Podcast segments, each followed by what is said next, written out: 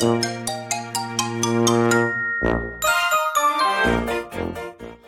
はようございます。たかしです。本日は3月2日木曜日、仕事始めに読んでおきたい厳選ニュースをブルームバーグからお届けします。一つ目のニュースです。一段の利上げ。米畜連銀総裁2人が一段の追加利上げについて言及。予想されるピーク金利の水準がさらに上昇した。アトランタ連銀のボスティック総裁は政策金利を5%から5.25%の間に引き上げ、2024年もしばらくその水準で維持する必要があるとの認識を示した。ミネアポリス連銀のカシュカリ総裁は今月の連邦公開市場委員会 FOMC 会合で利上げ幅を再び0.5ポイントにするかどうかについて現時点ではオープンマインドでいると語った。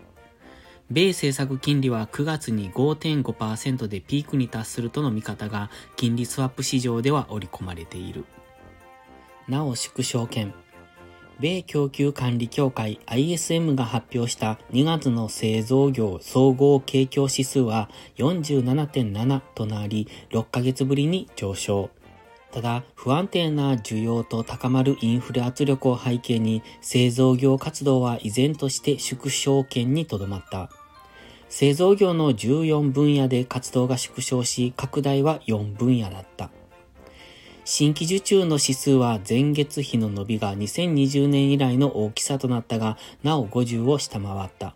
仕入れ価格の指数は51.3と2ヶ月連続で上昇。昨年9月以来初めて50を上回り、コスト上昇を示した。次のニュースです。上層部の想定外。中国経済の回復ぶりは政府上層部が見込んでいたよりも早いと事情に詳しい関係者が明らかにした。今年の景気対策が控えめなものにとどまる可能性が示唆される。別の関係者によると、指導部は景気回復に満足しており、景気対策の必要性は今のところそれほどないと、5日に開幕する全国人民代表大会で伝えるよう国営メディアに指示が出ている。政府は景気について追加支援するよりも維持を考えているという。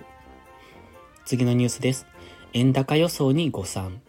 23年は一点円高との予想に誤算が生じている。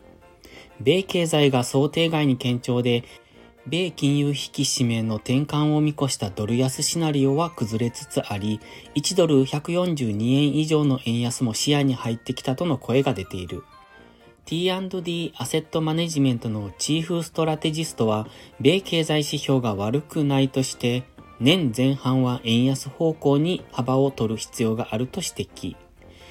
米政策金利に対する見方によって142円になるか146円になるか変わってくると話した。最後のニュースです。1990年来の最悪。株式相場の未来がどれだけ明るいかを語る上で、強気派は楽観を正当化すべく、底堅い業績を指摘する。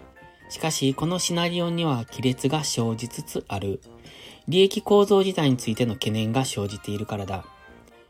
UBS グループがまとめたデータによると、金融とエネルギー企業を除く S&P500 種株価指数構成企業の利益は、減価償却の調整を加えたベースで昨年9月までの1年間に営業キャッシュフローを14%上回った。